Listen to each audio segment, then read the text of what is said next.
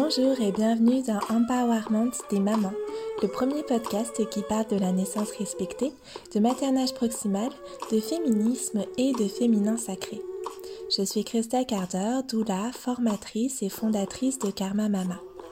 Dans ce podcast, nous nous retrouvons toutes les semaines pour échanger avec des femmes inspirantes ou pour des épisodes solo autour des thématiques qui sont chères aux mères, aux familles et à celles et ceux qui les accompagnent. Pour ce premier épisode enregistré en 2020, je suis super heureuse de vous retrouver derrière mon micro pour une petite causerie autour de l'hormone préférée des doulas, l'ocytocine.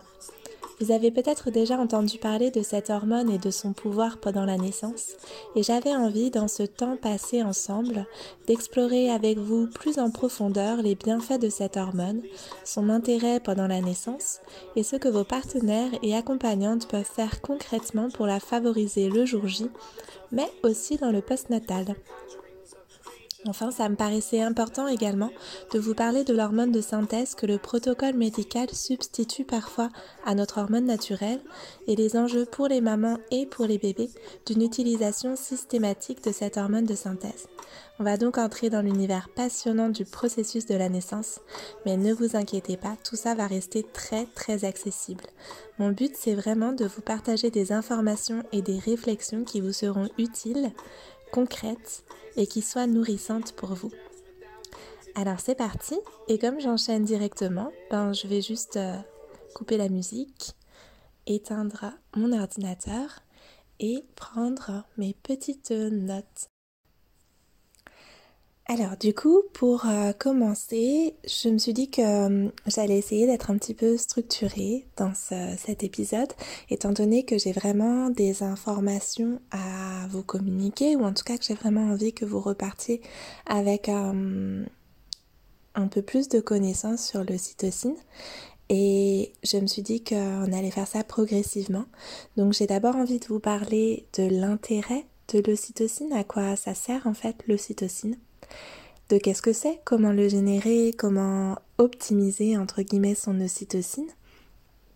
Et puis euh, surtout j'ai envie de vous parler dans cette partie-là sur comment la générer, de ce que vos partenaires peuvent euh, mettre en place pendant la naissance euh, et même pendant la grossesse parce que je sais qu'il y a quelques hommes qui nous écoutent et j'ai envie de ben, que ce soit intéressant pour eux aussi.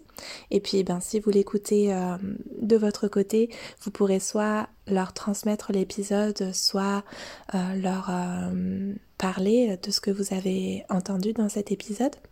Et puis sur mon compte Instagram, il, y a, il va y avoir de plus en plus de petits visuels aussi autour de, de ce que peuvent faire les partenaires. J'en ai déjà fait un récemment. Et puis j'ai envie d'aller dans ce sens-là pour vous donner des outils en tant que couple aussi. Et puis, euh, il y a aussi ce que peuvent faire les doulas, on va parler de ça aussi. Et euh, enfin, comme je vous disais dans l'introduction, on va parler aussi de l'ocytocine de synthèse parce que je trouve que c'est important et que euh, j'ai l'impression, en tout cas dans les petites recherches que j'ai faites, pour compléter euh, ce que je savais déjà sur le cytocine, ce que j'observe moi. J'ai l'impression que finalement on en sait peu sur euh, les répercussions de l'utilisation de l'ocytocine de synthèse et je trouve important quand même qu'on soit attentive et attentif à, à ce que ça peut générer et que voilà qu'on soit le plus informé possible. Donc il y a quelques études qui ont été menées et euh, j'ai envie de vous partager le résultat de ces études. Mais avant tout, hum, avant d'en arriver là, je pense qu'il faut euh, arriver à comprendre qu'est-ce que c'est vraiment le cytocine, ou en tout cas comprendre le mieux possible parce que j'ai pas la prétention de, comprendre euh, tout ce que c'est l'ocytocine. Je pense d'ailleurs que hum, on n'en est pas là dans notre compréhension de notre corps en fait. Il y a plein de choses qui restent mystérieuses et c'est ça qui est beau aussi. Donc moi je vais vous transmettre ce que je j'en sais, ce que j'en ai appris, ce que j'en ai observé, ce que j'en ai compris en tant que doula et en tant que maman. Mais je vous encourage à si le sujet résonne pour vous, si ça vous si ça vous passionne comme ça me passionne, je vous encourage à mener vos propres recherches et puis à vous tenir informés parce que je pense que plus on va être nombreuses à s'intéresser euh, le processus physiologique de la naissance et plus on a de chances que euh, des recherches aboutissent, que voilà qu'il y ait de plus en plus de, d'intérêt général pour euh, ces sujets-là, qui sont en fait très importants à échelle sociétale aussi. On va le voir dans au fil de, de l'épisode, à la fois pour les femmes mais aussi pour nos enfants en fait. On va, on va y revenir plus profondément dans la suite de l'épisode, mais d'abord du coup, euh, j'ai envie de commencer avec euh, un petit euh, comme un petit passage sur l'intérêt de l'ocytocine, ce qui est aussi pour moi je trouve un beau moyen de rendre comme un hommage à cette belle hormone que toutes les doulas adorent, que les sages-femmes qui travaillent vraiment dans la physiologie adorent aussi. On doit beaucoup à Michel Audin aussi sur la compréhension de, cette hormone.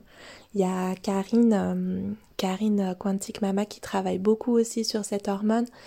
Et euh, voilà, déjà je veux leur euh, dire merci à toutes les personnes qui, euh, qui œuvrent avec cette hormone et qui font ce qu'elles peuvent pour la faire connaître. Il y a aussi un super petit livre sur lequel j'ai fait un article qui s'appelle Les besoins essentiels de des femmes qui enfantent ou qui accouchent. C'est aussi des ressources intéressantes pour, pour euh, comprendre euh, ou en tout cas qui ont éclairé euh, ce que je vais vous partager là, dans, dans cet épisode de podcast. Donc, on entre maintenant dans le vif du sujet. L'ocytocine, c'est une merveilleuse hormone qu'on appelle aussi l'hormone de l'amour, qui est l'hormone principale, l'hormone moteur, entre guillemets, de la naissance. Plus la femme qui accouche va fabriquer d'ocytocine, plus l'accouchement va être sécure et surtout plus il va être, enfin surtout aussi du coup, plus il va être bien vécu. Et euh, c'est vachement important parce qu'il arrive qu'il y ait des accouchements qui se passent bien euh, sur tous les aspects euh, physiques, on va dire, mais qui sont pas bien vécus, qui sont pas bien traversée par la maman. Et souvent, c'est parce que euh, il va y avoir des, choses qui vont empêcher le processus d'ocytocine. On va y revenir bien sûr. Donc, euh, on va dire que pour les femmes en général qui, euh, qui sont futures mamans ou jeunes mamans, la principale connaissance de l'ocytocine, c'est parce qu'on sait son principal intérêt, c'est parce qu'on sait que ça rend les accouchements plus sécures, mieux vécus. On dit aussi que ça les rend plus rapides et euh, c'est vrai. Maintenant, je mets une petite réserve parce que j'ai, euh, dans mon expérience de doula, et aussi dans mon expérience personnelle d'ailleurs parce que j'ai eu un accouchement assez rapide pour Milo, un accouchement rapide n'est pas forcément le garant d'un accouchement bien vécu. Ce sont souvent des accouchements qui se passent très bien au niveau euh, physique, au niveau sécurité, quand, un accouchement va vite, en général, c'est qu'il n'y a pas d'obstacle et que du coup tout reste physiologique, tout se passe euh, bien. Mais c'est pas toujours bien vécu par la maman parce que parfois c'est trop rapide justement. Il faut se rendre compte, et je trouve ça important de le dire à chaque fois que j'en ai l'occasion, que quand on accouche en deux heures, en trois heures, notre travail fait exactement le même que quand on accouche en 10 heures, 12 heures. Et on se rend bien compte quand on l'exprime comme ça que forcément du coup c'est extrêmement intense euh, à la fois pour le corps mais aussi pour le mental qui doit du coup traverser toutes les étapes de la naissance en 3 heures plutôt qu'en 10, en 8, en 12 ou parfois bien plus évidemment. Donc euh, c'est vrai qu'on a tendance à toujours présenter qu'un accouchement rapide c'est un accouchement euh, super qui se passe bien mais il faut prendre en compte que ça va être un accouchement très intense également. Voilà, c'était juste une petite euh, digression. Donc, l'ocytocine permet un accouchement plus sécure et bien vécu par la maman. C'est aussi l'hormone qui permet l'attachement maman-bébé.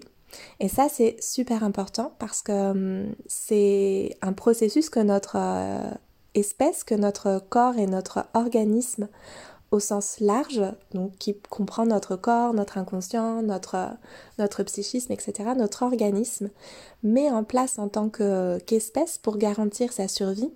Quand une mère accouche son bébé, quand une mère enfante son bébé, euh, elle est saturée d'ocytocine, ce qui lui permet un attachement euh, profond à son enfant.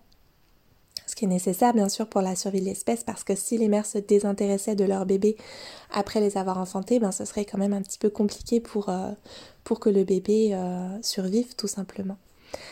C'est aussi une hormone qui est présente dans l'allaitement, dans le processus de l'allaitement, parce que euh, c'est l'hormone qui va libérer le lait. En fait, dans l'allaitement, il y a deux hormones qui sont euh, principalement mises en œuvre. Il y a la prolactine qui fabrique le lait et il y a l'ocytocine qui libère le lait dans les canaux.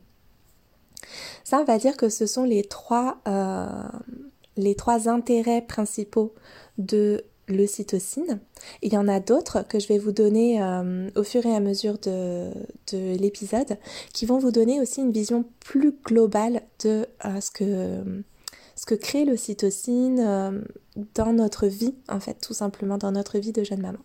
Mais on va dire que déjà avec ça, on a une première vision de ce que permet l'ocytocine. Et bien sûr, du coup, tout l'enjeu de d'une naissance euh, bien vécue et sécure, du coup, et d'un allaitement qui se met en place euh, facilement et d'un bel attachement maman-bébé, ben ça va être de euh, générer cette hormone de, de l'ocytocine et de la générer en quantité ben, maximale, on va dire. Donc, euh, par où commencer?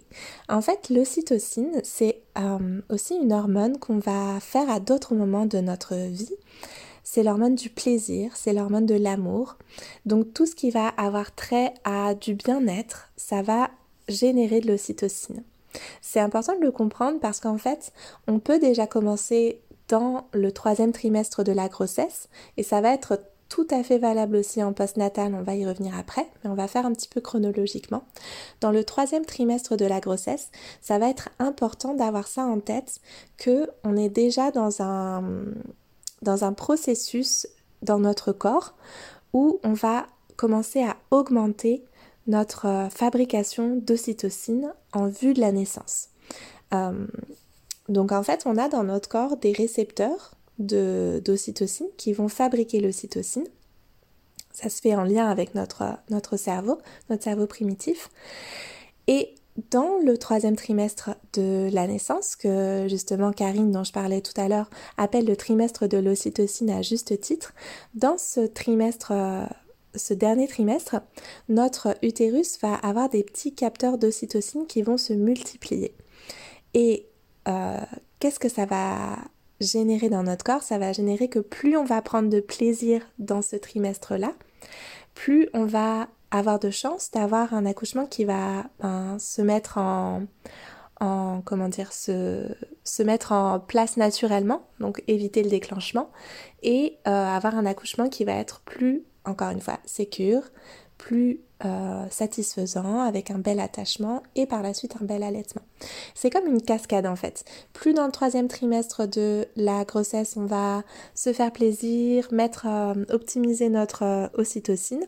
Plus dans la naissance, ben, on va avoir de chances de fabriquer notre ocytocine. Et plus dans le postnatal, on va avoir de chances aussi d'avoir une belle ocytocine avec du coup un bel attachement maman-bébé et belle mise en place de l'allaitement, mais pas que. On va voir que ça a aussi d'autres impacts dans le postnatal et je trouve ça très intéressant et très important. Donc, euh, l'ocytocine, comment on va la fabriquer? Vous êtes peut-être en train de vous dire, bon bah ça y est, on a compris que c'était super important, mais du coup, comment on va la fabriquer? Pour essayer de comprendre au mieux comment la fabriquer, on peut faire un parallèle avec d'autres moments où on ressent de l'ocytocine. Il y a par exemple au moment euh, des rapports intimes, des rapports sexuels, du contact physique, quand on prend un bain, quand on mange un plat qui nous procure beaucoup de plaisir, quand quelqu'un va avoir des paroles rassurantes, enveloppantes. Tout ça, ce sont des moments où on fabrique de l'ocytocine. Avec du coup euh, tout, tout, ce qui touche à l'intimité. Donc par exemple, ça peut être euh, l'intimité sexuelle, comme je disais tout à l'heure, avec votre partenaire. Mais par exemple, un des grands bénéfices des massages, et en particulier des massages ayurvédiques, euh, c'est que ça va générer dans notre corps de l'ocytocine parce que quelqu'un nous englobe, nous enveloppe, euh, détend notre corps par le biais du massage. Euh, le contact physique, en fait, le contact, le toucher, va générer beaucoup d'ocytocine. Tout ça, c'est précieux pour comprendre à la fois comment on peut le favoriser pendant le troisième trimestre de la grossesse, donc en se faisant plaisir, en mangeant des plats qui nous font du bien, en recevant des massages, en étant en contact intime avec notre partenaire, euh, toutes ces choses qui nous font du bien en fait, en prenant des bains, en étant euh, euh, dans des atmosphères cocoonantes, cocooning, la chaleur va générer de l'ocytocine. Et tout ça va nous permettre de euh, envoyer à notre euh, utérus, enfin plutôt de permettre à notre utérus de euh, que ces petits capteurs soient plein plein plein d'ocytocine. On va revenir après sur le l'autre, enfin comment dire, pas vraiment l'autre versant, mais une composante qui peut venir altérer ce processus-là avec la fabrication d'adrénaline, qui est l'hormone qui va en fait euh, contrecarrer l'ocytocine. Je vais vous expliquer comment par la suite. Pour l'instant, on reste sur comment générer de l'ocytocine. On va voir après qu'est-ce qui peut au contraire euh, faire que l'ocytocine ne va pas être générée correctement. Euh, il y a aussi un autre moment qui nous donne des indications sur comment fabriquer notre ocytocine, c'est le moment de l'endormissement. les conditions pour la naissance, les conditions optimales pour la naissance sont très proche de celle euh, de l'endormissement et du rapport intime, comme j'en parlais tout à l'heure. Je préfère parler de rapport intime plutôt que de rapport sexuel parce qu'il peut y avoir des rapports sexuels qui apportent pas beaucoup d'intimité et il peut y avoir des rapports intimes qui euh, sont pas forcément sexuels au sens où on entend euh, avec ben, rapport sexuel, pénétration, etc. mais qui vont générer beaucoup beaucoup de cytocine. Donc j'aime bien parler de rapport intime. Tout ça, c'est super intéressant parce que du coup, dans l'endormissement et dans le rapport intime, il y a des choses qui se recoupent et qui vont être aussi nécessaires pour la naissance. Par exemple, euh, vous serez d'accord avec moi pour euh, dire, je pense, que c'est beaucoup plus compliqué de s'endormir si on est avec euh, un éclairage très, euh, très fort, genre un néon ou euh, une lumière un petit peu dans le visage, avec euh, des bruits forts, avec des gens dans la pièce, tout simplement. C'est, enfin, en tout cas pour moi, et je pense que je suis pas le seul être humain à, à, à expérimenter ça. Si j'ai de la lumière, du bruit et des gens dans la même pièce que moi, ben ça va être très compliqué de m'endormir et très compliqué aussi d'avoir des rapports intimes avec mon partenaire. Eh bien, pour la naissance, c'est exactement pareil, tout simplement parce que ce sont les mêmes hormones qui, euh, qui se mettent en place dans notre corps et à plus forte raison l'ocytocine. Ça nous permet de comprendre que du coup, pour la naissance, ce qui va favoriser l'ocytocine, ça va être un environnement qui va se rapprocher de celui de l'endormissement et de celui du rapport intime. Et ça, c'est hyper précieux parce que euh, d'une certaine manière, en dehors de vous-même, de nous-mêmes, le spécialiste de notre endormissement et de nos rapports intimes, ben, en général, c'est notre partenaire. C'est-à-dire que d'une certaine manière, votre partenaire est le spécialiste de votre ocytocine. C'est lui en général qui sait un petit peu tous vos petits trucs pour vous endormir, ben, qui qui vous connaît dans l'intimité euh, physique et euh, dans l'intimité psychique. Et du coup, ça va être vraiment lui qui va pouvoir, mais de manière relativement euh, naturelle, en fait, sans forcément même y réfléchir, qui va vous permettre de créer autour de vous un environnement qui va être sécurisant pour vous et qui va générer cette ocytocine. En fait, pour essayer de vous simplifier encore les choses en vous donnant une nouvelle perspective, la maman qui va accoucher a besoin de se sentir en sécurité. Elle a besoin de se sentir comme dans son nid.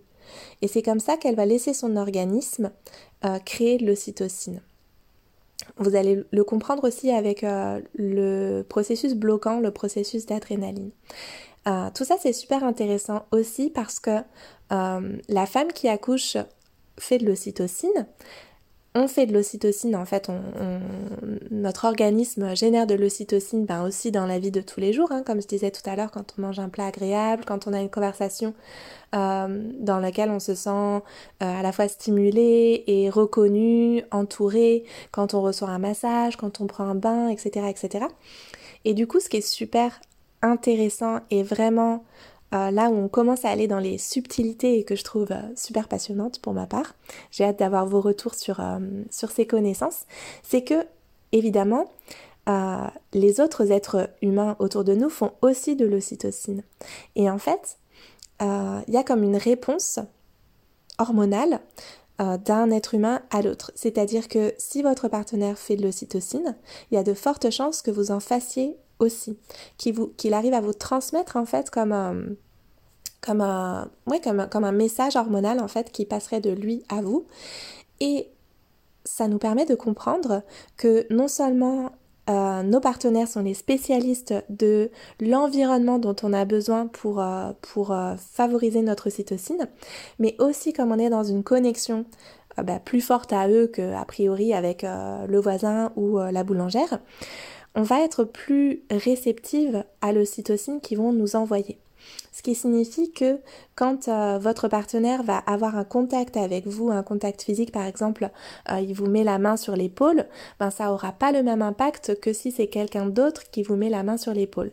L'impact ocytocique va être beaucoup plus fort si c'est votre partenaire. Et ça, ça nous permet de comprendre que finalement, les partenaires pendant la naissance, ils vont pouvoir veiller à l'environnement, à avoir un, créer un environnement favorable. Donc par exemple, comme je disais tout à l'heure, euh, être attentif aux lumières, être attentif au son, être attentif euh, au fait que vous soyez cocooning, donc que vous n'ayez pas froid par exemple. Donc ça, c'est des choses concrètes qu'ils vont pouvoir faire. On va y revenir un petit peu après. Euh, mais il y a aussi tout simplement le fait d'être eux-mêmes et d'être présents avec vous et d'être eux-mêmes dans un espace de confiance et de sécurité. Euh, je vais vous expliquer pourquoi très rapidement. Donc je fais un petit peu plein de va-et-vient, mais parce que tout est tellement entremêlé qu'en fait c'est un petit peu difficile de faire autrement. Donc euh, pour euh, fermer un petit peu la partie sur l'environnement, je pense que c'est important Enfin, en tout cas, ça me paraît important, dans la limite du possible, dans la limite du protocole hospitalier dans lequel vous allez euh, enfanter. Euh, si vous enfantez à l'hôpital, c'est plus facile en maison de naissance et c'est plus facile à la maison. Mais en milieu hospitalier, c'est possible aussi. Euh, c'est souvent plus facile en tant que doula, mais je pense que ça reste accessible en tant que partenaire, même en tant que maman, mais c'est vraiment mieux que ce soit les partenaires qui se chargent de ça, d'essayer au maximum de favoriser un environnement qui va euh, permettre à la maman de générer son ocytocine. Et pour ça, des fois, il y a des choses très simples. Euh, j'en parlais ben, juste là à l'instant. Éteindre la lumière, éteindre la grosse lumière, le plafonnier, les néons et mettre une petite lumière. Moi, je le fais quand euh, je suis en salle de travail avec une maman et ça gêne pas les, professionnels de santé en général. Après, il y a une manière de le faire, bien sûr, mais de simplement dire quand le professionnel arrive, revient dans la pièce, de simplement dire je me suis permis d'éteindre la lumière, de mettre une plus petite lumière parce que euh, elle se sent mieux comme ça, la maman se sent mieux comme ça. Est-ce que ça vous gêne pas? Euh, Si ça vous embête pas, est-ce qu'on peut garder cet éclairage là C'est plus agréable pour nous? Ben en fait, souvent, ça passe très bien parce que si on n'est pas euh, dans une confrontation, euh, si on n'y va pas frontalement, qu'on dit juste ben, je me suis permis, est-ce que c'est ok pour vous? Ben, Souvent, les professionnels de santé sont finalement ok parce que ça les gêne pas. Tant que ça les gêne pas, ben, c'est possible. De la même manière, on peut demander, bon là c'est un petit peu plus euh, touchy parce qu'il faut leur demander s'ils sont ok de le faire, mais si vous sentez que vous avez euh, un bon contact avec euh, le professionnel de santé, la sage-femme, en général ce sont les sages-femmes qui gèrent ça, un bon contact avec la sage-femme, vous pouvez aussi lui demander de baisser le son du monitoring parce qu'en fait le but du monitoring c'est d'enregistrer les battements cardiaques de votre bébé. Et le fait que ça fasse un bruit, ben, ça peut perturber euh, ce processus euh, de fabrication de l'ocytocine parce que ça peut être stressant d'entendre le bruit du monitoring. Mais euh, ça change rien pour la professionnelle de santé qui n'est pas forcément dans la pièce, qui n'entend pas, qui elle n'entend pas ce bruit, etc. Donc c'est quelque chose qu'on peut demander. On peut demander est-ce que vous pouvez baisser le son du monitoring parce que ben, ça nous stresse un petit peu, ou on voudrait mettre une playlist? Ça, ce sont des choses qui sont possibles. Si c'est pas possible, on peut avoir prévu une playlist qu'on va mettre avec euh, des écouteurs par exemple. C'est pas forcément possible et agréable tout du long euh, du travail, mais il peut y avoir des phases où ça va permettre à la maman de s'isoler un petit peu dans sa bulle et du coup de euh, optimiser sa fabrication de cytocine.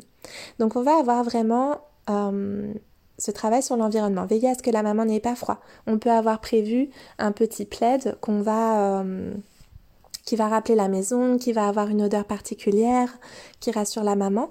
En fait, ce sont des processus vraiment très euh, animal parce que nous sommes des mammifères et du coup c'est tout ce qui va dans nos sens nous rappeler notre nid, notre musique, notre euh, les odeurs. Euh, vous entendez peut-être avec euh, le micro en fait, je suis en train de toucher la couverture que j'ai moi-même sur les épaules. donc un petit plaid qui nous rappelle la maison, qui va avoir l'odeur de la maison, qui va nous tenir chaud, un coussin qui va nous permettre d'être confortable. Ça après c'est chaque couple qui va décider ensemble comment ils vont créer leur nid dans euh, le contexte euh, hospitalier. Il y a, comme je vous voyez, là, ce sont des choses qui sont finalement assez simples. Ça peut être, si c'est l'été, ben, un paréo, euh, voilà. Les choses qui vont nous permettre d'avoir cette action englobante de mettre la maman dans sa bulle et de générer cette ocytocine par les stimulations de ses sens. Donc lumière, enfin vue, euh, contact, toucher, euh, bah, le fait de toucher la maman, euh, de lui mettre les mains sur les épaules, sur le bas du dos, et la, les sons, etc. Ça, ça va être vraiment l'environnement. Il va y avoir aussi les interactions. Et là, avec les interactions, on va venir à ce qui va pouvoir contrecarrer le processus de fabrication de l'ocytocine, qui est l'adrénaline. En fait, c'est assez euh, simple en termes de survie de l'espèce, c'est notre cerveau primitif qui gère tout notre équilibre hormonal. Et c'est assez simple quand on y pense réfléchi comme ça, notre euh, organisme, il, est conçu pour accoucher dans les conditions optimales. Donc forcément, euh, on peut penser à quand on était des animaux euh, dans la jungle ou la savane ou en milieu euh, naturel potentiellement hostile. une maman qui est sur le point d'enfanter, ben, si elle est dans un espace sécurisant, elle va enfanter et c'est parfait parce que son bébé va pouvoir naître en toute sécurité dans un contexte accueillant. Mais si d'un coup il y a un prédateur qui surgit ou je sais pas euh, un feu qui se déclenche, ben il faut que la maman puisse euh, stopper l'accouchement et c'est exactement le but de l'adrénaline. L'adrénaline va déclencher un sentiment de de, de comment dire de, de peur, enfin de stress qui va arrêter le processus de la naissance et qui va permettre à la maman d'aller se mettre en sécurité, de se déplacer, d'aller se mettre en sécurité pour pouvoir accoucher ensuite dans les conditions optimales, donc refaire l'ocytocine. Ce processus-là dans notre corps, il est très simple à comprendre sur les petits capteurs d'ocytocine dont je vous parlais tout à l'heure, qui vont se multiplier dans l'utérus et qui sont aussi dans d'autres zones de notre corps. Sur ces petits capteurs, l'adrénaline va pouvoir en fait, euh, donc euh, l'adrénaline c'est pareil, c'est un message hormonal, une hormone du coup qui, porte un message.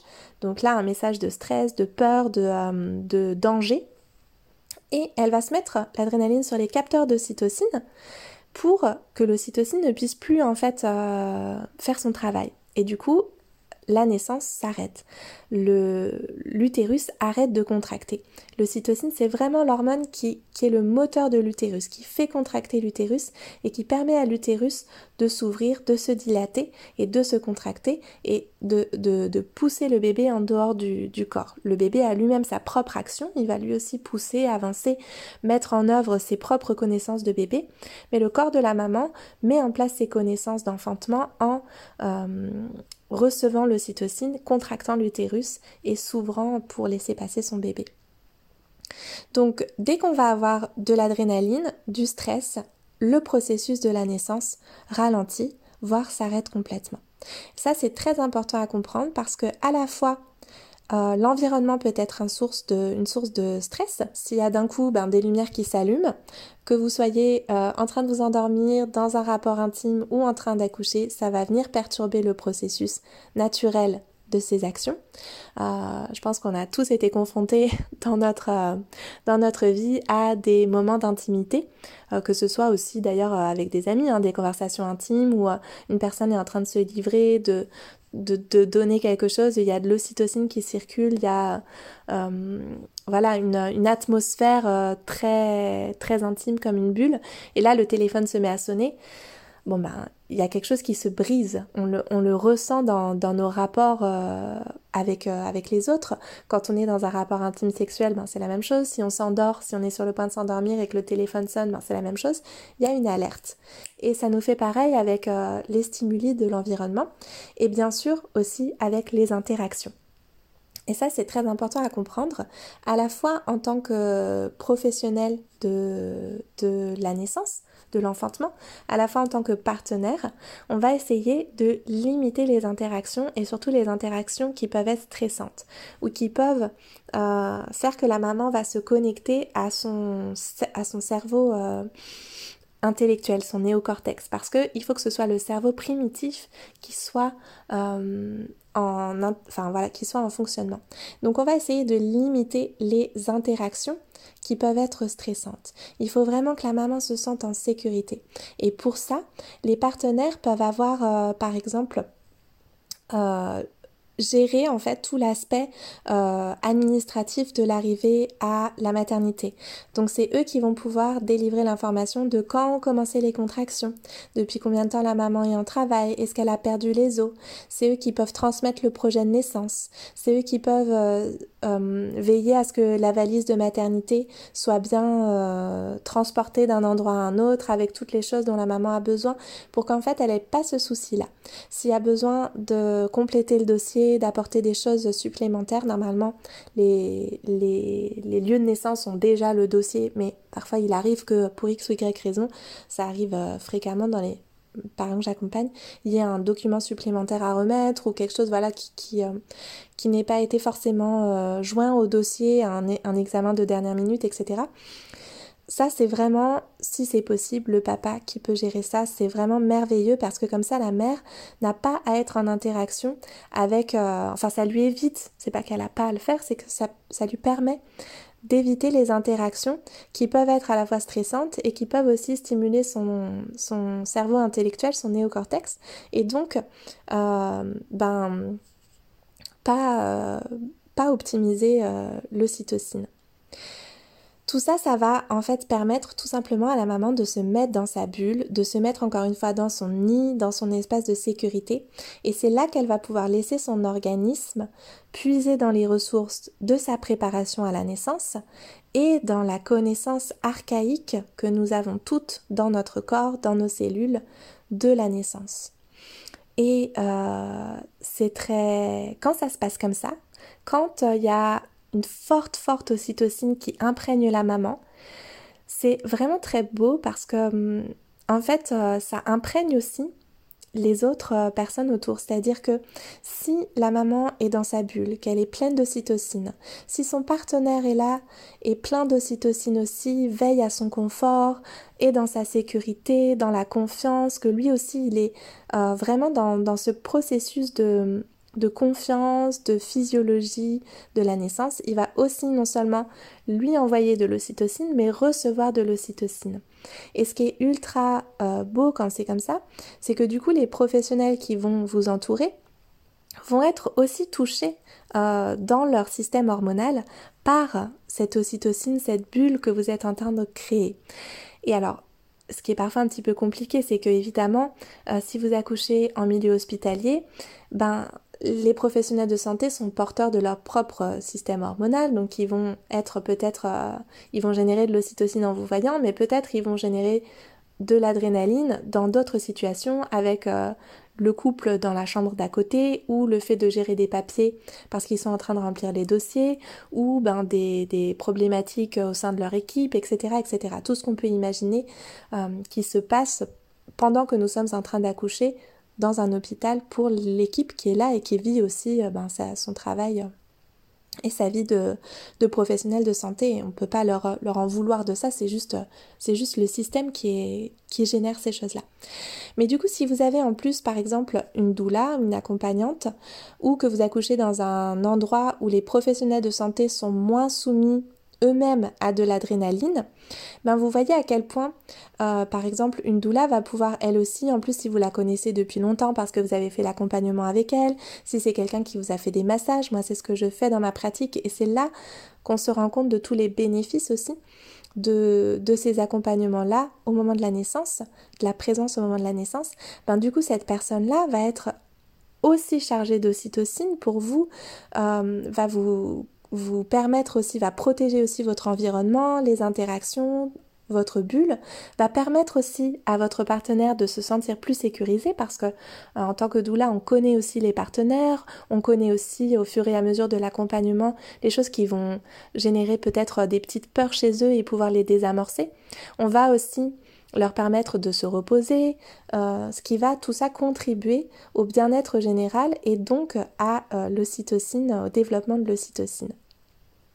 Donc maintenant qu'on a vu tout ça, j'ai envie euh, d'avancer avec vous dans des choses un peu plus pointues, un peu plus spécifiques, parce que là finalement ce sont des choses que vous découvrez peut-être, mais qui sont finalement assez, enfin voilà, qu'on peut trouver dans des livres, sur des blogs, etc., etc. Euh, je change un peu de position parce que je parle beaucoup, mais j'ai pas beaucoup bougé. Voilà. Donc, euh, j'ai envie d'aborder dans, on va dire, un petit peu cette deuxième partie. J'ai déjà beaucoup parlé.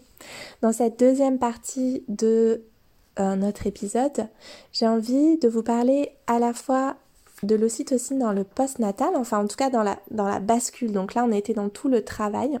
On a vu un petit peu la grossesse, le travail, dans la bascule vers le postnatal. Et euh, parce que pour moi c'est assez lié au final l'utilisation de l'ocytocine de synthèse. En fait, ce qui se passe, c'est que euh, en milieu hospitalier, la problématique que vous avez sans doute comprise, c'est que c'est plus difficile de générer de l'ocytocine en milieu hospitalier que euh, chez soi ou en maison de naissance parce qu'il y a plus de... Le contexte est moins favorable, on va dire, à la fois dans l'environnement et dans les interactions possibles.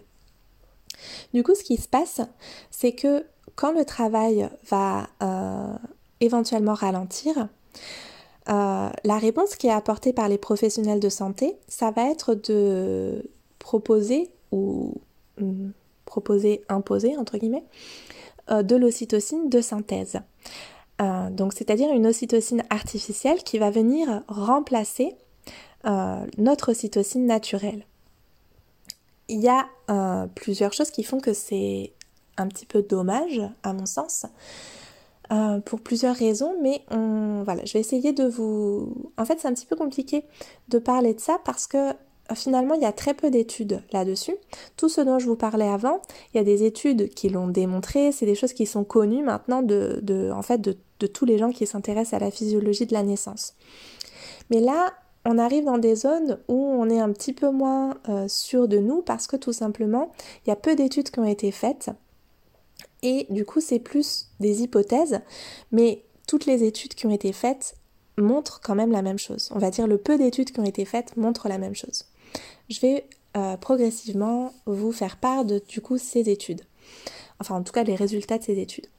Donc ce qu'il faut comprendre c'est que l'ocytocine de synthèse, c'est une hormone artificielle qui va du coup provoquer les contractions de l'utérus. Donc ça va bien euh, avoir l'effet mécanique de, l'ocytocine naturelle, mais euh, ça va probablement pas avoir les autres effets de l'ocytocine naturelle qui sont euh, l'attachement et le bien-être. Et ça c'est très important parce que du coup, ce que ça va générer dans notre corps, c'est que on va contracter, notre, notre corps va contracter, notre utérus va contracter, mais on va commencer à sortir de la physiologie et on va commencer à sortir du bien vécu de la naissance d'un accouchement satisfaisant pour la maman et pour le père. Et pour l'enfant, bah, c'est un petit peu difficile à dire puisque on n'a pas les témoignages des bébés, mais en tout cas pour la mère et souvent aussi pour le père au final. Euh, une autre chose qui complique euh, le processus de la naissance quand on, quand on part sur l'ocytocine de synthèse, c'est que au moment de la naissance, notre corps est un savant cocktail d'hormones. On parle beaucoup de l'ocytocine, un petit peu de l'adrénaline parce que ce sont celles qui sont les plus faciles à comment dire, ce sont celles qui sont les plus euh, visibles, on va dire. Mais il y a aussi les endorphines et sans doute tout un tas d'autres hormones. Je ne suis pas non plus spécialiste du système hormonal de la femme qui accouche, mais en tout cas, il y a des endorphines qui vont permettre à la maman de supporter l'intensité des contractions et du coup qui vont encore une fois euh, favoriser son, son sentiment de, de comment dire de satisfaction et de bien vivre son accouchement. Et en fait, le problème, c'est que ben, quand c'est notre corps qui fabrique l'ocytocine, il va la fabriquer en quantité euh, suffisante pour que les endorphines puissent suivre. Et du coup, on va avoir comme des paliers. Notre corps fabrique l'ocytocine et hop, notre organisme va fabriquer les endorphines qui vont permettre à notre organisme de supporter la nouvelle intensité des contractions, puisqu'en fait, euh, plus on va avancer dans la naissance, plus l'utérus va contracter de manière intense, et plus il faut que notre système hormonal fabrique des endorphines qui vont nous permettre de supporter l'intensité de ces contractions. Dès lors qu'on va avoir une injection d'ocytocine de synthèse, ben là notre corps il est déboussolé parce que euh, aussi bien intentionné soit le professionnel de santé qui va nous l'injecter, il ne peut pas savoir euh, à l'instant T quelle est la quantité d'ocytocine dont notre corps a besoin pour s'adapter en douceur à l'intensité des contractions que ça va générer. Donc là, on est déjà dans quelque chose qui va être beaucoup plus difficile à vivre pour la maman parce que du coup, euh, c'est comme si on passait un petit peu, pour vous donner une image, c'est comme si on faisait passer euh, le moteur de l'utérus du point mort ou de la deuxième à la cinquième vitesse. Et on se rend bien compte que du coup, il y a une forme de, brutalité dans ce, processus. Donc ça, c'est un élément qui est important. Et puis, il y a tout ce qui touche euh, au lien d'attachement, au bien-être émotionnel, parce qu'on s'est aperçu que l'ocytocine est aussi une hormone qui va réguler euh, le stress justement. Et là, on parle plus d'une autre petite hormone euh, de stress. Il y, a, au moins deux hormones de stress qui sont l'adrénaline, les, les, le stress intense, le danger intense. il y a aussi le cortisol. Le cortisol, c'est l'hormone du petit stress quotidien. Vous savez, c'est ces petits stress du, du, voilà, du jour le jour euh, qui sont euh, ben, qui nous apportent du stress mais qui ne sont pas un danger euh, où, on sent notre, notre, notre survie menacée. Et en fait, ça, ça va avoir un impact sur... enfin, en tout cas, l'ocytocine a un, grand rôle à jouer dans le postnatal. Et il y a quelques études qui commencent à émerger sur euh, le lien qu'il peut y avoir entre le fait d'avoir euh, reçu de l'ocytocine de synthèse pendant la naissance et le vécu du postnatal. Et quand on sait qu'il y a à peu près 20% euh, des femmes qui sont en dépression du postnatal, 20% c'est le chiffre diagnostiqué, c'est-à-dire que c'est sûrement un chiffre à revoir à la hausse, dans notre pays, dans, dans, notre, dans notre culture occidentale, moderne, on, on, envoie ces hormones de, synthèse euh, au moment de la naissance, ça pose des grandes questions, je trouve, parce que au final, on s'aperçoit. Alors, c'est des études qui ont été réalisées sur euh, l'hormone de synthèse qui s'appelle pitocin. Donc, il y a une hormone, euh, il, y a le, il ou le syntocinon. Et là, ça a été réalisé sur le pitocin.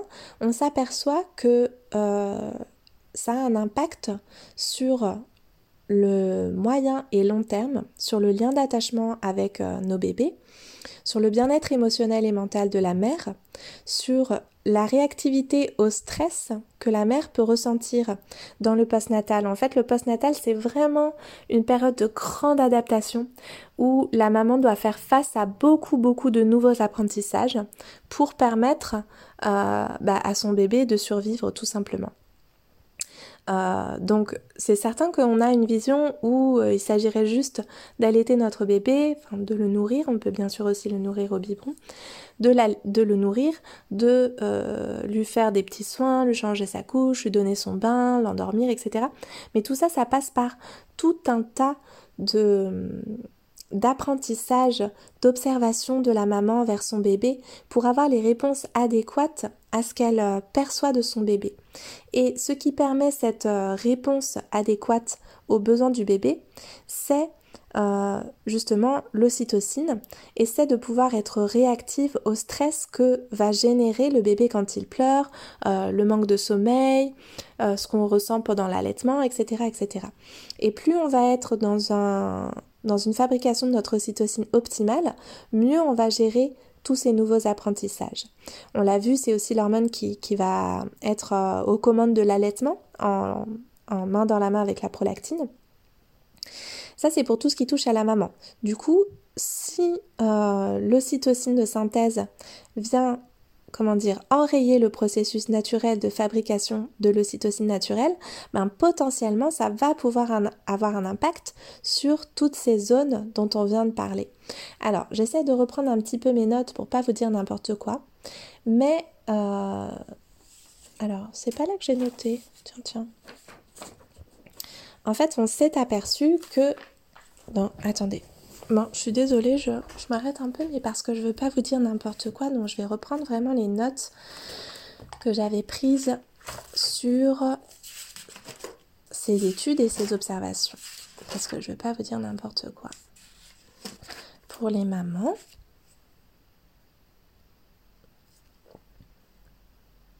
Voilà, donc il y a peu d'impact sur euh, peu d'études sur l'impact de remplacer l'hormone naturelle par l'hormone de synthèse sur le vécu émotionnel de la mère à court et moyen long terme. Donc en fait, on s'est aperçu, voilà. Les études, elles ont porté sur le fait que quand euh, notre système hormonal n'est pas équilibré, c'est-à-dire que euh, soit il y a trop d'ocytocine, soit il n'y en a pas assez, on s'est aperçu que ça avait des conséquences fortes sur justement cette capacité de répondre aux besoins des bébés de par la maman dans ce qu'on appelle la synchronie des réponses et sur le, bien-être émotionnel, mental des euh, mamans. Et du coup, partant de ces observations, on peut imaginer que quand il euh, y a ben, ces décharges d'ocytocine dans notre corps euh, qui dérèglent du coup notre système hormonal, parce qu'en fait ce qui se passe c'est que quand on reçoit de l'ocytocine euh, de synthèse, nos capteurs ocytociques dont on a parlé tout à l'heure, ils se disent bon ben là je suis saturée d'ocytocine en fait, je suis saturée de cette hormone donc j'ai plus besoin d'en faire.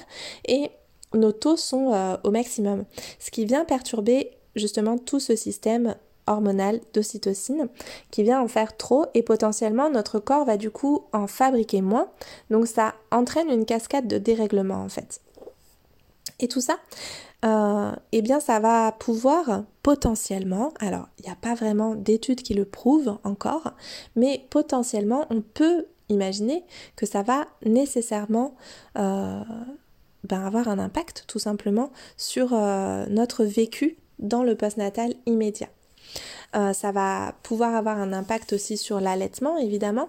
Et puis, ce qui est peut-être encore plus alarmant, et là pour le coup, il y a un petit peu plus d'études qui l'ont euh, euh, mis en évidence, c'est que ça a aussi, en fait, malheureusement, probablement des effets sur, sur nos bébés qui les reçoivent, qui, bah, qui, qui reçoivent aussi cette ocytocine de synthèse. Alors, on n'est pas hyper sûr encore, au sens où on ne sait pas si euh, le donc en fait quand on du coup quand on reçoit de l'ocytocine de synthèse, ça passe euh, dans notre sang et du coup la grande question c'est de savoir si euh, le l'ocytocine qui est dans notre sang passe la barrière du placenta. Là, j'espère que je vous perds pas. En fait, le placenta, il fait effet de filtre pour tout ce qui est dans le sang de la maman qui va aller jusqu'au bébé.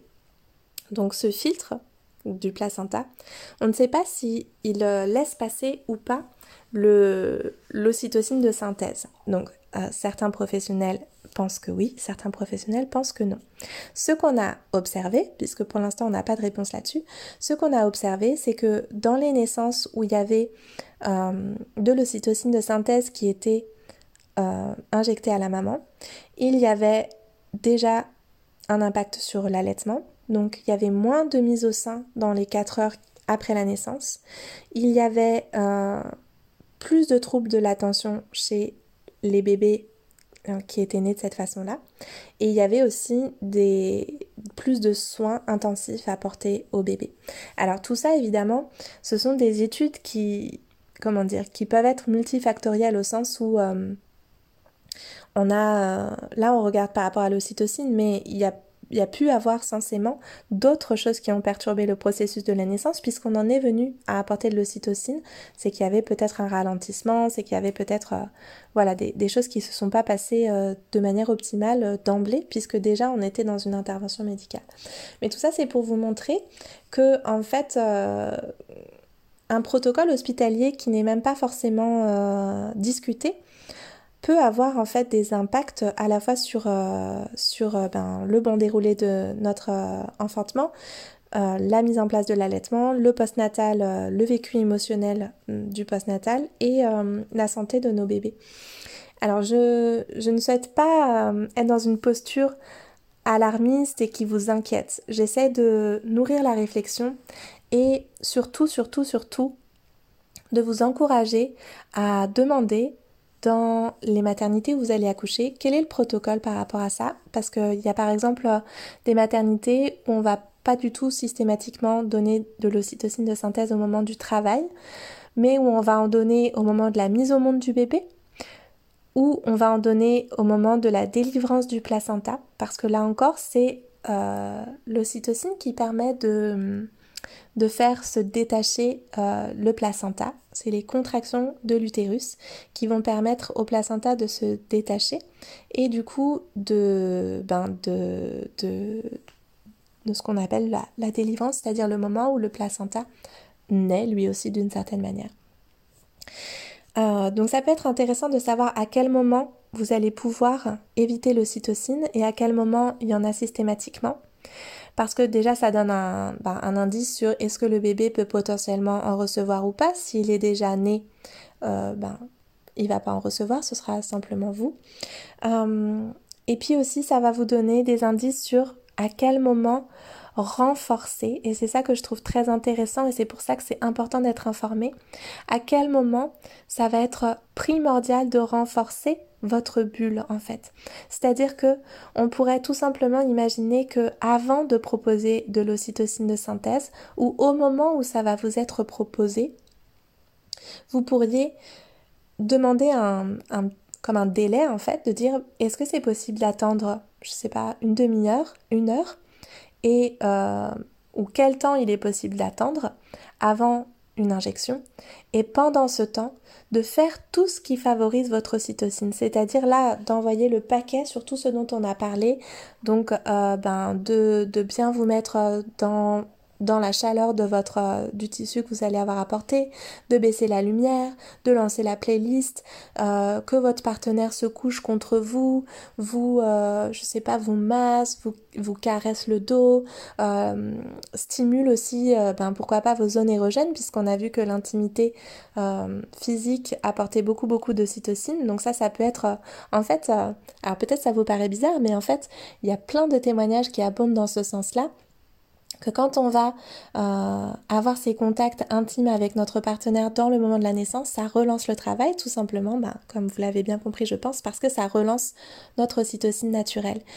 Et voilà, moi c'est un petit peu la conclusion et le message que j'ai envie de vous faire passer. Si vous souhaitez vous passer de ces hormones de synthèse, si vous souhaitez accoucher physiologiquement, naturellement, euh, Ayez connaissance de votre cytocine, ayez connaissance de ce qui la favorise. Parlez-en à votre partenaire, euh, faites un plan ocytocique de naissance et euh, préparez-vous dans ce sens-là en fait. Préparez-vous dans le sens du plaisir, du bonheur d'accoucher, de tout ce qui va pouvoir dans vos sens vous apporter du bien-être et Essayez aussi d'allonger votre vision à votre postnatal parce que c'est tellement important que dans le postnatal, on soit aussi encore dans cette ocytocine, dans cette bulle, dans ce bien-être, euh, dans cette chaleur, dans ce cocooning. Je ne sais pas comment vous faire passer plus le message de euh, quelque chose d'enveloppant qui vous, qui vous procure vraiment tout le bien-être euh, nécessaire, optimal, maximal pour que vous viviez les choses de manière satisfaisante et sécure. Et c'est aussi quelque chose que je trouve euh, merveilleux, c'est que, et là je pense que franchement j'ai trop hâte qu'il y ait plus d'études là-dessus, qu'on en vienne enfin à des études qui vont euh, dans ce sens, dans le sens du, de la physiologie, du bien-être, de ce qui se passe vraiment pour les humains qui enfantent en fait parce que j'en ai déjà parlé plusieurs fois dans le podcast mais c'est vraiment une expérience qui a été bouleversante pour moi euh, et que je revis à chaque naissance c'est que les gens qui vous entourent au moment de la naissance s'ils vous entourent de manière euh, j'ai envie de dire physiologique enfin s'ils vous entourent de manière optimale ils vont faire aussi de l'ocytocine et ils vont avoir envie de s'occuper de vous du coup parce que c'est l'hormone de l'attachement et du coup ils vont avoir cet attachement magnifique pour la femme qui est en train d'accoucher et qui envoie dans l'atmosphère de l'ocytocine à gogo. Je veux dire, il n'y a pas plus, euh, il a pas plus chargé d'ocytocine qu'une femme qui accouche. Et du coup, ça va avoir un impact durable sur l'implication de votre partenaire, ça va avoir un impact sur l'implication dans le processus de naissance des gens qui vous entourent, de votre accompagnante, de votre doula, de votre sage-femme, de l'équipe. Et c'est quelque chose qui transforme aussi les gens autour de vous. C'est quelque chose qui va transformer les, personnes qui seront témoins de votre enfantement, qui va transformer les personnes qui sont témoins de votre postnatal, quand les choses se passent de manière optimale comme ça. Et c'est comme ça aussi que les choses évoluent. Moi, je le vois en tant que doula et je le vois beaucoup avec euh, encore d'autres personnes qu'on n'imagine même pas. C'est quand je vois les mamans des mamans, c'est-à-dire les nouvelles grand-mères, qui d'un coup se retrouvent plongées dans cette bulle aussi. Alors je le vois beaucoup plus dans les naissances à domicile, mais aussi quand, euh, je viens en postnatal et que euh, ben, les grands-parents sont là, la maman est là pour aider la mère qui vient d'enfanter, la grand-mère est là.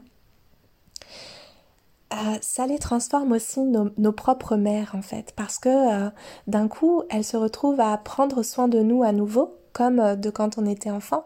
Elles se retrouvent baignées dans cette ocytocine, et moi je suis convaincue que ces récepteurs ocytociques qui bourgeonnent dans notre utérus au moment du troisième trimestre de la grossesse et à plus forte raison encore dans le, la naissance et le postnatal, ben en fait on les a aussi, ils travaillent aussi, ils se mettent en place aussi, il y a quelque chose qui se passe en tout cas hormonalement quand on accompagne des femmes qui sont gorgées de cette ocytocine, quand on les accompagne professionnellement, mais quand on les accompagne aussi... Euh, quand ce sont nos sœurs, nos cousines, euh, nos filles, nos amis proches, voilà. Il y a, y, a, quelque chose qui se passe en fait hormonalement dans notre corps et du coup il y a des, réactions qui sont beaucoup plus optimales pour la jeune mère, de venir lui préparer un repas, de venir euh, être dans une douceur avec elle, de veiller à son environnement, de veiller aux interactions, euh, de préserver en fait cette bulle-là le plus longtemps possible pour que la maman ait un beau vécu de son postnatal pour éviter ces fameuses dépressions, burn-out dont on commence à entendre parler et qui sont bien bien trop fréquentes. Et puis aussi pour que euh, ben, nos bébés euh, viennent au monde dans l'environnement optimal pour eux. Non seulement euh, l'environnement matériel, on parle beaucoup de l'environnement matériel quand on quand on est en fin de grossesse, donc la chambre, les vêtements, le matériel de périculture, mais on ne parle pas forcément suffisamment de l'environnement ocytocique optimal, j'ai envie de dire, c'est-à-dire de comment la maman se sent, comment le couple se sent, comment la famille élargie se sent dans l'accueil de ce bébé. Et ça, c'est quelque chose que je trouve vraiment passionnant, euh, qu'on travaille aussi, euh, enfin, il y a un regard de l'Ayurveda d'ailleurs là-dessus. Je parle de l'Ayurveda parce que moi, ma formation, c'est du massage ayurvédique. Donc, on a, euh, on a un regard là-dessus. Et c'est vraiment quelque chose que moi, j'ai toujours en conscience quand je m'adresse aux partenaires, quand je m'adresse aux mamans que je vois, enfin, aux, futures grand-mères que je vois avant la naissance, après la naissance, parfois pendant la naissance, de aussi prendre soin d'elles, de aussi prendre soin euh, de leur vécu pour qu'elles aussi, elles soient pas dans le stress, à diffuser de l'adrénaline et euh, par la suite qu'elles soient les plus sécurisantes pour les mamans, euh, pour leurs filles, pour, euh, pour les, les, voilà, les personnes qu'elles accompagnent en fait, enfin les personnes, les, les jeunes mères qu'elles accompagnent, que ce soit la cousine, encore une fois la sœur, la fille, etc., etc. Voilà, donc j'espère que j'ai un peu fait le tour de tout ce que je voulais vous dire. J'ai parlé longuement. J'espère que cet épisode euh, aura été intéressant pour vous, qu'il y avait des nouvelles informations, un nouveau regard peut-être. Et encore une fois, je prétends pas avoir euh, avoir euh, une information exhaustive à vous partager, tout simplement parce qu'on n'a pas d'informations exhaustives. Il y a plein de choses qui sont qui mériteraient d'être en recherche, et euh, c'est pour ça que je vous encourage à vous vous documenter de votre côté aussi. Et euh, peut-être que plus on va être nombreuses et nombreux à s'intéresser à ce phénomène de l'ocytocine, processus naturel de la naissance, processus naturel du postpartum, ben plus peut-être euh, ça va donner envie à des gens de faire des recherches dessus pour qu'on soit euh, dans un meilleur accueil de nos bébés, dans un meilleur accueil de la naissance des mères et pour que voilà pour qu'on pour qu'on soit oui, c'est ça, pour qu'on soit plus juste en fait, avec euh, les mères, les bébés, les familles, les pères aussi qui vivent beaucoup beaucoup de stress dans le, dans le natal mais sur des zones différentes dont on ne parle pas forcément et qui ont euh, ça a une grosse impact. Ah, implication impact je commence à, à, me mélanger les pinceaux. Euh, ça a une grosse implication ah, je recommence en plus ça a un gros impact euh, dans, le, dans le couple après, dans le post-natal plus longuement, quand on, quand on essaie de se retrouver, de revenir l'un vers l'autre, ben forcément si on est euh, si notre organisme est saturé de cortisol, d'adrénaline, ça va être beaucoup plus difficile de revenir à des rapports intimes, de revenir à même une intimité de couple en fait. Donc je pense que ça a un impact beaucoup plus profond que ce qu'on peut euh, juste imaginer et juste percevoir euh, quand on commence à parler de d'ocytocine, de accouchement sécure et et enfin voilà et et valider toutes les étapes de la naissance médicalement, euh, médicalement ok, on va dire. Ça va beaucoup plus loin dans la transformation de nos familles et dans la transformation de notre société. Du moins, c'est vraiment ce qui, moi, me tient à cœur et le message que j'avais envie de vous faire passer avec cet épisode. J'espère qu'il n'aura pas été trop brouillon, c'est toujours ma crainte. Quand on a plein d'informations, c'est parfois difficile de les hiérarchiser, de tout dire, en même temps de ne pas être trop alarmiste parce que peut-être que vous êtes justement dans votre troisième trimestre de grossesse et que euh, vous avez besoin d'entendre des informations rassurantes et pas des, trucs qui vous font flipper. Donc euh, voilà, j'espère que ça vous aura surtout permis de mettre en place ce qui va vous permettre de bien vivre votre, euh, votre troisième trimestre de grossesse, votre enfantement et le postnatal qui vient avec. Je vous embrasse fort toutes et tous. J'espère qu'il y aura des papas qui auront écouté aussi. Et euh, prenez bien soin de vous. Je vous dis à très bientôt.